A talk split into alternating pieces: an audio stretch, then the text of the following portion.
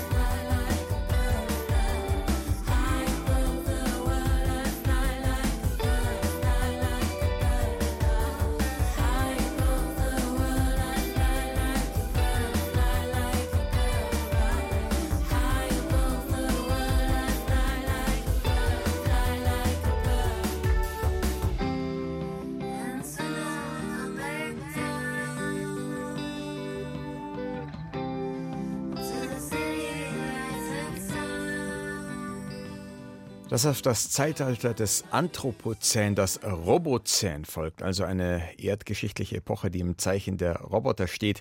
Das war lange Science Fiction. War. Denn KI, also künstliche Intelligenz, ist längst so weit, dass sie Daten schneller verarbeitet, als der Mensch das jemals könnte, der somit ins Hintertreffen zu geraten droht täuschen, uns in die Irre führen, das kann KI schon lange. Aber stellt sie auch ein existenzielles Risiko dar? Nichts weniger als die Auslöschung der Menschheit fürchten manche und sogar etliche Experten aus Wissenschaft und Wirtschaft warnen und vergleichen KI mit Massenvernichtungswaffen. Lili Ruge über den aktuellen Stand der Debatte. Eine Maschine, die sich vom Menschen lossagt. Es ist eine alte Angst. Dieses Jahr ist sie neu befeuert worden durch führende KI-Forscher und Entwickler. In einem offenen Brief haben sie eine Entwicklungspause für neue KI-Modelle gefordert. Systeme, die klüger sind als wir, könnten hochgefährlich werden. Viel gefährlicher als beispielsweise eine nukleare Bedrohung oder eine Pandemie. Psychologisch ist es schwierig zu akzeptieren, dass die eigene Arbeit sehr viel Schaden anrichten könnte. Es sollte etwas Gutes für die Menschheit sein. Der Informatiker Joshua Bengio hat vieles von dem mitentwickelt, was wir heute als künstliche Intelligenz kennen. Der menschliche Verstand folgt gewissen Spielregeln. Bei der KI wissen wir schlichtweg nicht, wie sie agiert. Und das macht ihr Tun so unheimlich. A machine doesn't need to be thinking damit eine Maschine gefährlich werden kann, braucht sie nicht genauso denken zu können wie wir Menschen. Sie braucht dafür auch nicht unbedingt ein Bewusstsein oder Gefühle. Im Gegenteil, wenn sie kein Mitgefühl hat, ist sie sogar gefährlicher. Ab dem Moment, in dem Systeme mit großem Denkvermögen in die falschen Hände geraten, wird es richtig gefährlich. Bald könnte künstliche Intelligenz uns den ganzen lästigen Alltag abnehmen. Und so unsere Gesellschaft unterwandern. Schon jetzt überschwemmen Deepfakes das Netz. Bilder, die nicht das sind, was sie zu sein scheinen. In Kalifornien analysieren Soziologen, wie KI-generierte Inhalte Gesellschaften polarisieren können. Der Soziologe Jan Völkel und seine Kollegen haben Personen Texte gezeigt, die sie zum Beispiel von Waffengesetzen überzeugen sollten. Diejenigen, die von einer KI geschrieben wurden, waren dabei ähnlich überzeugend wie die eines Menschen. Unsere Studien zeigen dass es da sehr, sehr schnell sehr, sehr ähm, gefährlich werden kann und dass wir sehr genau ähm, kontrollieren müssen, zu welchen Zielen diese großen Sprachmodelle benutzt werden. Dabei könnte künstliche Intelligenz eigentlich helfen, die Welt zu einer besseren zu machen. In Erlangen wird daran geforscht, wie Algorithmen etwa bei verletzten Gliedmaßen helfen können, Signale an Prothesen zu übersetzen. Auf der ganzen Welt könnte sich unser medizinischer Standard verbessern. Das sagt Daniel Rückert, Forscher für KI in der Medizin an der TU München. Wir müssen uns auch in der Medizin darüber im Klaren sein, dass Menschen, die im Moment als Ärzte tätig sind, auch oft Fehler machen und teilweise auch auf dem Ausbildungsstand von vielleicht vor fünf, zehn, manchmal auch 20 Jahren agieren und dass die KI oft einfacher ist, auf den neuesten Stand zu bringen. Ist die KI Fluch oder Segen für die Menschheit? Die Physikerin Sarah Walker plädiert dafür, der Debatte einen neuen Realismus einzuhauchen. Es gibt viel Technikoptimismus und viele Technikuntergangsfantasien. Und das fühlt sich eher wie eine religiöse Diskussion an und nicht wie eine wissenschaftliche. Vielleicht ist es ja so mit der künstlichen Intelligenz. Sie muss uns erst erschüttern, damit wir sie irgendwann sicher nutzen können und damit von den Grenzen, die vielleicht der Entwicklung von künstlicher Intelligenz gesetzt werden müssten, zu den Grenzen, die Europa zieht. Bei ihrem Parteitag in Magdeburg zum Beispiel hat sich die AfD gerade mit der Europawahl 2024 beschäftigt und für Kandidaten entschieden, die klar für eine Abschottung des Kontinents sind. Das ist eine Haltung, die freilich nicht nur bei Rechtspopulisten anzutreffen ist. Wir müssen diese Bilder aushalten, sagte zum Beispiel Sachsens CDU-Ministerpräsident Michael Kretschmer vor gut anderthalb Jahren angesichts frierender Geflüchteter an der Grenze zwischen Polen und Belarus. Hinter Mauern heißt ein neues Buch des Politikwissenschaftlers Volker M. Heinz und des Historikers und Migrationsforschers Frank Wolf, das sich mit der Frage befasst, wie die Abschottung nach außen auch nach innen wirkt, hinein in die Gesellschaft. Zum Kulturweltgespräch kann ich heute einen der beiden Autoren begrüßen. Schönen guten Morgen, Volker Heinz. Ich grüße Sie. Hallo. Wir müssen das aushalten. Das bedeutet ja erstmal, Mitleid sollten wir uns besser nicht leisten. Das ist aber, wenn ich Ihr Buch lese, deutlich mehr als nur ein Plädoyer für Empathielosigkeit auf individueller Gefühlsebene, sondern es rüttelt an den Grundfesten unserer offenen demokratischen Gesellschaft. Inwiefern? Genau, also wir gehen aus von der Beobachtung, dass es also seit 2014 ist die Zahl über 27.000 Tote allein im Mittelmeer. Das ist höchstwahrscheinlich eine sehr konservative Zahl. Es gibt Berichte über Folter, über Übergriffe, Vergewaltigungen durch äh, Bürgerwehren, aber auch durch reguläre Grenzbeamte in Kroatien, Polen, in anderen Ländern an den europäischen Außengrenzen. Und die Frage, die dieses Buch behandelt, ist, wie wirkt diese Gewalt, dieser Gürtel der Gewalt, der sich in Europa legt, wie wirkt das eigentlich auf unsere demokratischen Gesellschaften zurück? Das heißt, es geht nicht nur um Emotion und Empathie, das ist ein wichtiger Faktor, sondern auch um unsere demokratischen Institutionen. Und es geht nicht nur um die Grenzziehung, sondern dass auch diese Grenze mit Gewalt gezogen wird. Meistens wird das dann sprachlich verschleiert. Wir reden von Pushbacks. Dass wir das verschleiern und irgendwie verdrängen, fängt da auch die Deformation im Innern an, dass wir es lieber gar nicht so genau wissen wollen, was da passiert an den Grenzen? Ja, die Ambivalenz besteht darin, dass die Grenzschutzbehörden und auch Frontex einerseits natürlich bestimmte Bilder und bestimmte Fakten auch publizieren weil es ja abschreckend wirken soll auf potenzielle Migrantinnen und Migranten außerhalb Europas. Andererseits geht es inzwischen so weit, dass man natürlich die Dinge auch verschleiern möchte, was nur unzureichend gelingt. Also wir wissen, dass die griechische Grenzpolizei sehr häufig Familien ausgesetzt hat auf nicht manövrierbaren Gummibooten in der Ägäis. Also wo viele Leute sagen, das ist eine eigentlich fahrlässige Tötung, auf jeden Fall eine Menschenrechtsverletzung. Und hinzu kommt noch, dass es eine relativ pauschale Straffreiheit gibt für solche Aktionen. Sie haben gesagt, trotz Begriffen wie Pushback lässt sich das nicht verschleiern, was da passiert. Und viele Leute sagen auch, ja, es ist unschön, es ist nicht okay, aber wir können nun mal nicht alle aufnehmen und da heiligt der Zweck ein Stück weit die Mittel. Was ist dazu zu sagen? Wer das sagt, muss wissen, welche Folgen diese Art von teilweise menschenrechtswidriger, gewalttätiger Migrationsabwehr mit unseren eigenen Gesellschaften macht. Also Sie haben am Anfang die, die AfD genannt oder andere rechtsextreme Parteien in Europa. Die wissen das ganz genau und die wollen ja einen Umbau der Gesellschaft. Ne? Wer das nicht will, wer glaubt, wir können eine liberale Gesellschaft bewahren mit allen Grundrechten, die sich an der Europäischen Menschenrechtskonvention orientiert und gleichzeitig diese Praktiken der Gewalt fortsetzen will, diese Leute wollen wir eigentlich erreichen, weil wir zeigen, glaube ich, doch sehr gut, dass es nicht gut aufgeht. Also man kann nicht beides haben. Also dieses Ausmaß an Gewalt an den Grenzen und gleichzeitig eine liberale Gesellschaft. Das heißt, wenn wir nicht klar Haltung zeigen und das ablehnen, dann spielen wir eigentlich den illiberalen und antidemokratischen Kräften in die Hände. Das glaube ich. Ich glaube, dass es im Moment unsere Gesellschaft und ganz Europa bewegt sich ja im Moment nach rechts. Alles geht in diese eine Richtung obwohl ja doch klar ist, dass dieses Grenzregime ja nicht wirklich funktioniert. Ich meine, es, ist, es gibt wahnsinnig viele Tote. Gleichzeitig liest man in der Bildzeitung, die Asylbewerberzahlen, Zitat, explodieren wieder. Also irgendwas funktioniert da ja nicht. Und dann gibt es natürlich eine extreme Dramatisierung in der Öffentlichkeit und mir macht das große Sorgen, äh, wenn es nicht eine Gegenerzählung gibt gegen diese Panikmache. Sind geschlossene Grenzen grundsätzlich eine Gefahr für die offene Gesellschaft oder ist es schon okay, dass Grenzen nicht bedingungslos offen stehen und das Problem ist in Anführungszeichen nur, dass sie mit Gewalt abgeriegelt werden und eben rechtsstaatliche Kriterien außer Kraft gesetzt werden? Also ich, ich neige zu der letzteren Formulierung, die Sie gewählt haben. Also in diesem Buch ist es kein Plädoyer für offene Grenzen per se, sondern die Gretchenfrage lautet eigentlich, wie halten wir es äh, mit der Gewalt und den vielen Toten an den Grenzen? Das ist eigentlich im Mittelpunkt dieses Buches und nicht so sehr offene Grenzen. Darüber sagen wir auch etwas. Aber selbstverständlich kann man sich eine Gesellschaft vorstellen, Länder mit relativ geschlossenen Grenzen, die ohne diese Menschenrechtsverletzungen auskommen. Die Erosion rechtsstaatlicher Prinzipien an den Außengrenzen wirkt auch dergestalt ins Innere, dass manche dann vielleicht feststellen, okay, wenn im Namen der EU dort brutal gegen Migranten vorgegangen wird, dann kann man sie auch, wenn sie dann doch hier sind, anders behandeln. Also das ist auch eine Legitimationsbrücke, die da gebaut wird. Ja, das ist eine These, die wir auch entwickeln in dem Buch, dass natürlich, wenn es ganz bestimmte Kategorien von Personen gibt, von denen es offiziell heißt, die wollen wir nicht, dass dann natürlich diejenigen aus diesen Gruppen, die bereits bei uns sind, Nachteile haben.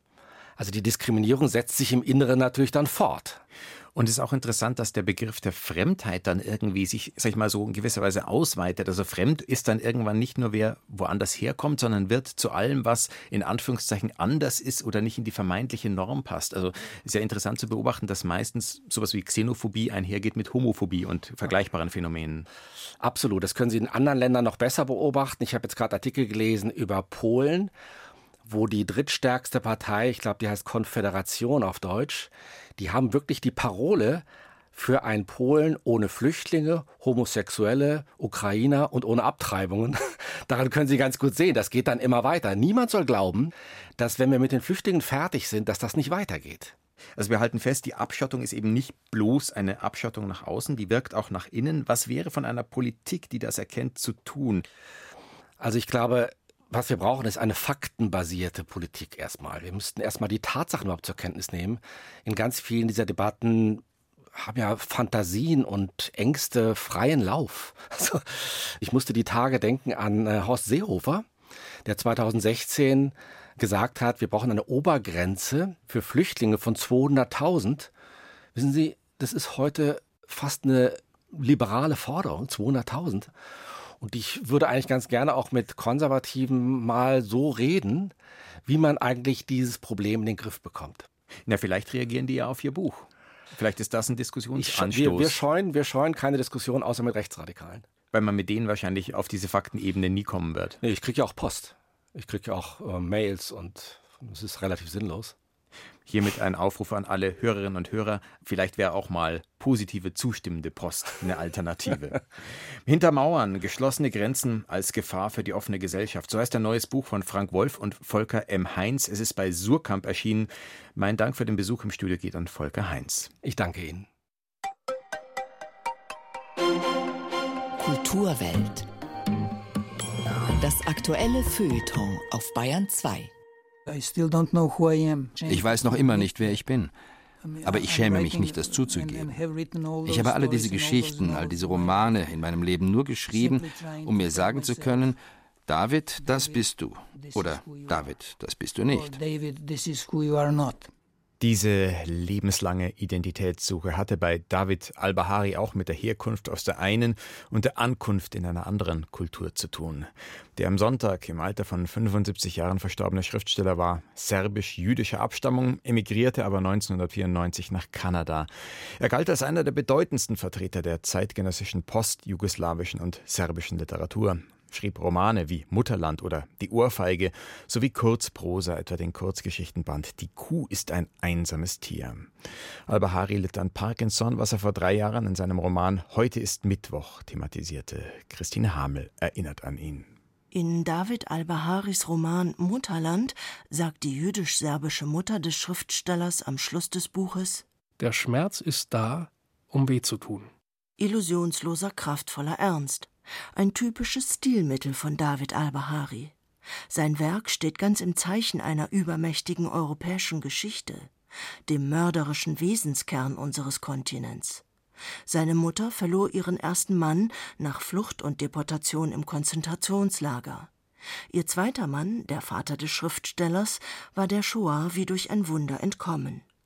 Surreal verschwommen und voller elliptischem Durcheinander fallen denn auch oft David al-Baharis Erzählungen und Romane aus. Sein literarisches Vorbild war Thomas Bernhard, dessen monologisierendes Reden Einfluss auf al-Baharis Schreiben hatte. Almost all of my novels are written in one long paragraph and I don't know whether it's good for me and for the readers, but I Fast alle meine Geschichten sind als ein einziger langer Absatz verfasst. Ich weiß nicht, ob das gut für mich und die Leser ist, aber es fühlt sich gut an, wenn ich schreibe. Auch wenn viele meinen, dass mit meiner Tastatur etwas nicht stimmt, dass die Enter-Taste nicht funktioniert. Ich mag es, wenn die Seiten vollständig mit Buchstaben gefüllt sind, wenn es keinen weißen Raum mehr gibt. Ein einziger Absatz ist eine Art Labyrinth. Wenn der Leser in dieses Labyrinth eintritt, bleibt als einziger Ausweg, alles bis ans Ende zu lesen. Es gibt nirgendwo einen Absatz, keine Leerzeile, keinen Ausgang, nirgends. Man muss weiter und weiter lesen. Für den Schriftsteller ist es eine Herausforderung, den Rhythmus beizubehalten, den Flow der Geschichte.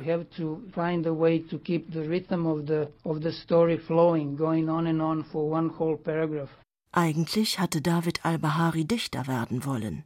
Das spürt man am suadahaften, singenden Erzählen, auch am allegorischen Tiefsinn seiner Literatur, der an die Filmkunst von Andrei Tarkovsky erinnert. Ich wurde zu einem Short-Story-Schriftsteller, weil ich keine Gedichte schreiben konnte. Aber ich denke immer an die Poesie. Wenn ich Geschichten schreibe, habe ich immer einen Satz, der eine Art Refrain ist und immer wieder auftaucht. In dem 2003 erschienenen Roman Götz und Meier bilden die beiden Titelhelden zugleich auch den Refrain. Immer abwechselnd Götz und Meier, aber auch Götz oder Meier. Die beiden Deutschen sind tatsächlich austauschbar und es gibt ihrer noch viel mehr. Wilhelm Götz und Erwin Meyer waren zwischen 1941 und 1942 als Lastwagenfahrer in Belgrad tätig.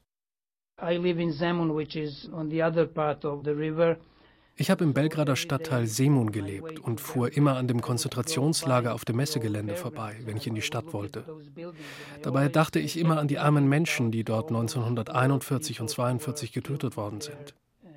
Das Buch indes schrieb ich über diesen einzigen Lastwagen, der zweimal am Tag vom Belgrader Messegelände zum Fuß des Avala-Berges fuhr. Ich habe immer an die zwei Fahrer gedacht, Götz und Meyer. Das sind ihre tatsächlichen Namen. Sie konnten nicht sagen, dass sie nicht wussten, was sie tun, denn sie wussten, dass sie die Gefangenen in dem Lastwagen erst einige Kilometer vom Lager wegbringen und dann die Abgase ins Wageninnere hineinleiten, um alle zu töten. Mein Buch basiert auf Fakten, aber nichtsdestotrotz wollte ich meine eigene Geschichte erzählen. To be quite honest, although the book is based on actual facts, I didn't really care because I wanted to tell my story. Und dann wiederholt sie sich, die mörderische Geschichte in Europa. Im Bosnienkrieg hatte David al-Bahari rund 700 Juden aus dem von Serben belagerten Sarajevo herausgeholt und in Belgrad untergebracht. Er war zu dieser Zeit Vorsitzender der jüdischen Gemeinden Jugoslawiens. 1994 war er nach Kanada gegangen, weil er sich nach Normalität im Leben sehnte. Kein Exil, David al-Bahari nannte es Entwurzelung. Im noblen Ton osteuropäischer Melancholie kreisen seine Erzählungen und Romane um Erinnerung und erschütterte Identität. David al-Baharis fragende, ruhige, aber aufstörende Stimme wird fortan fehlen. Ein Nachruf auf den Schriftsteller David al-Bahari war das. Das ist nochmal Lakoda, 33-jährige Berliner Albumdebütantin mit einem Fable für Synthi-Sounds, unüberhörbar beispielsweise beim Titelsong ihres ersten Albums Fear No Ghost. Flashing past me, last thought in my mind unwinds. High beams, slow dreams, cryptic neon signs resign. I didn't want to let you go, but you can leave now if you go slow.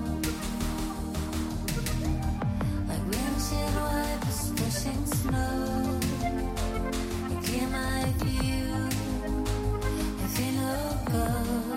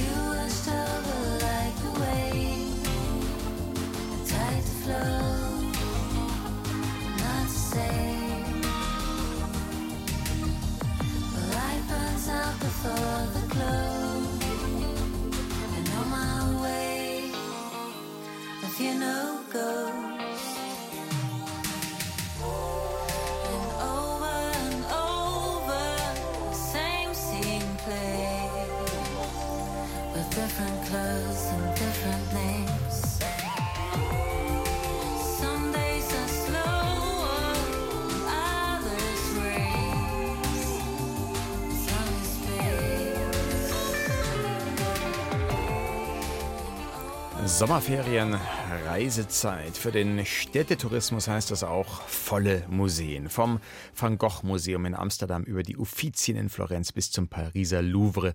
In den Tophäusern ist es längst Usus, Besucherslots zu buchen mit viel Vorlauf.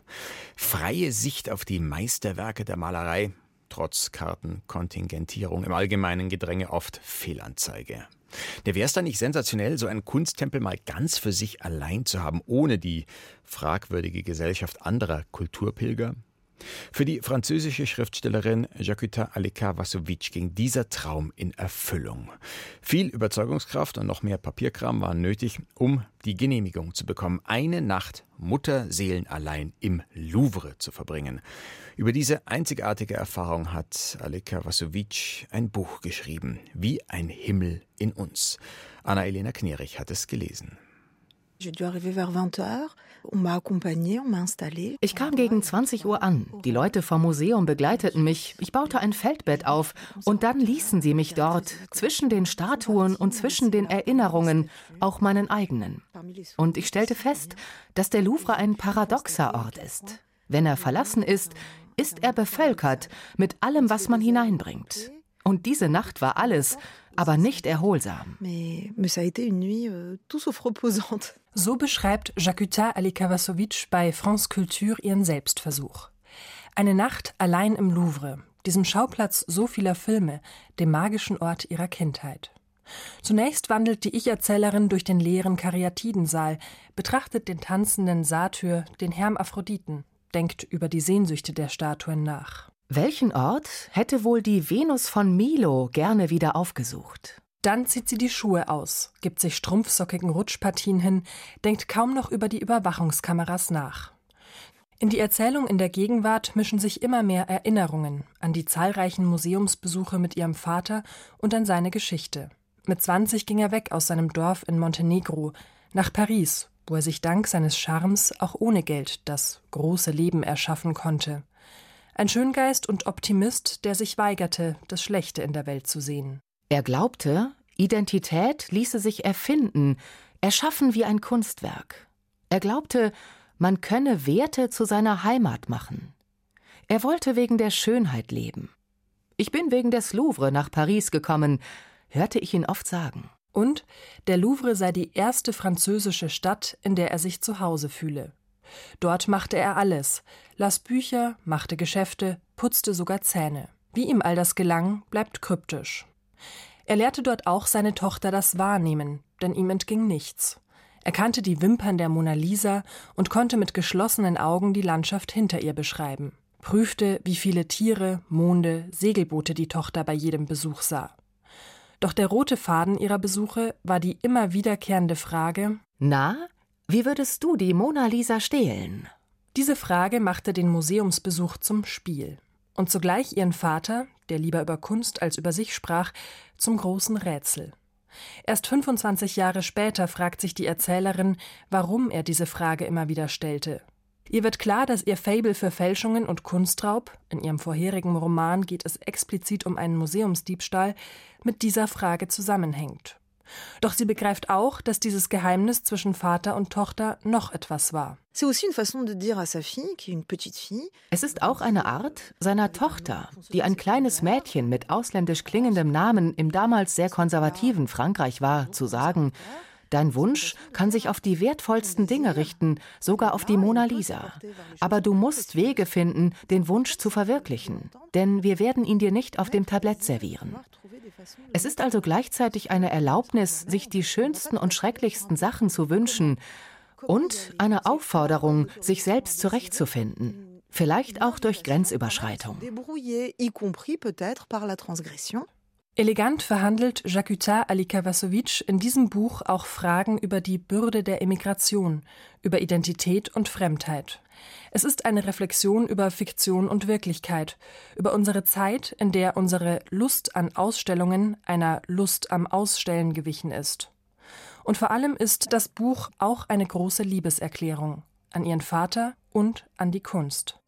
Und dieses Buch heißt Wie ein Himmel in uns und es stammt von Jakita Alika Vasovic. Es ist in der deutschen Übersetzung von Stefanie Singh bei Hansa erschienen.